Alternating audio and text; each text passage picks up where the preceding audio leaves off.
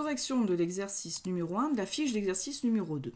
La roue de loterie compte présente donc trois secteurs où on a représenté ici 0, 1 et 2 euros. Et on fait tourner la roue et ensuite, une fois qu'on a fait tourner la roue, elle va s'arrêter sur un des secteurs. Et on me demande, eh bien, on définit ainsi une variable aléatoire qui désigne donc la somme gagnée. Donc, soit j'ai gagné donc 0 euros, soit 1 euro, ou alors 2 euros.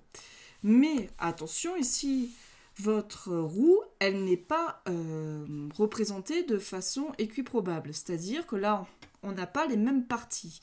Regardez, elle n'est pas découpée de, de parts de toutes euh, les mêmes euh, parts. Donc là, on va, dans un premier temps, bien couper notre roue de façon que chacune de ces parts soit toutes les mêmes. Donc là, voilà, j'ai juste coupé en quatre.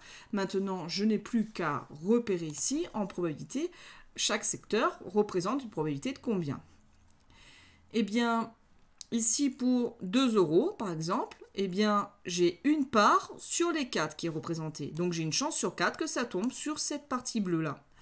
Ensuite, pour 1 euro, eh bien, pour que ça tombe sur la partie violette, eh bien, j'ai une chance sur les 4 parts.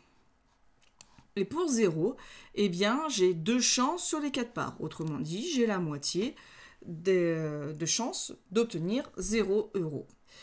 Donc voilà pour cet exercice numéro 1, il est maintenant terminé.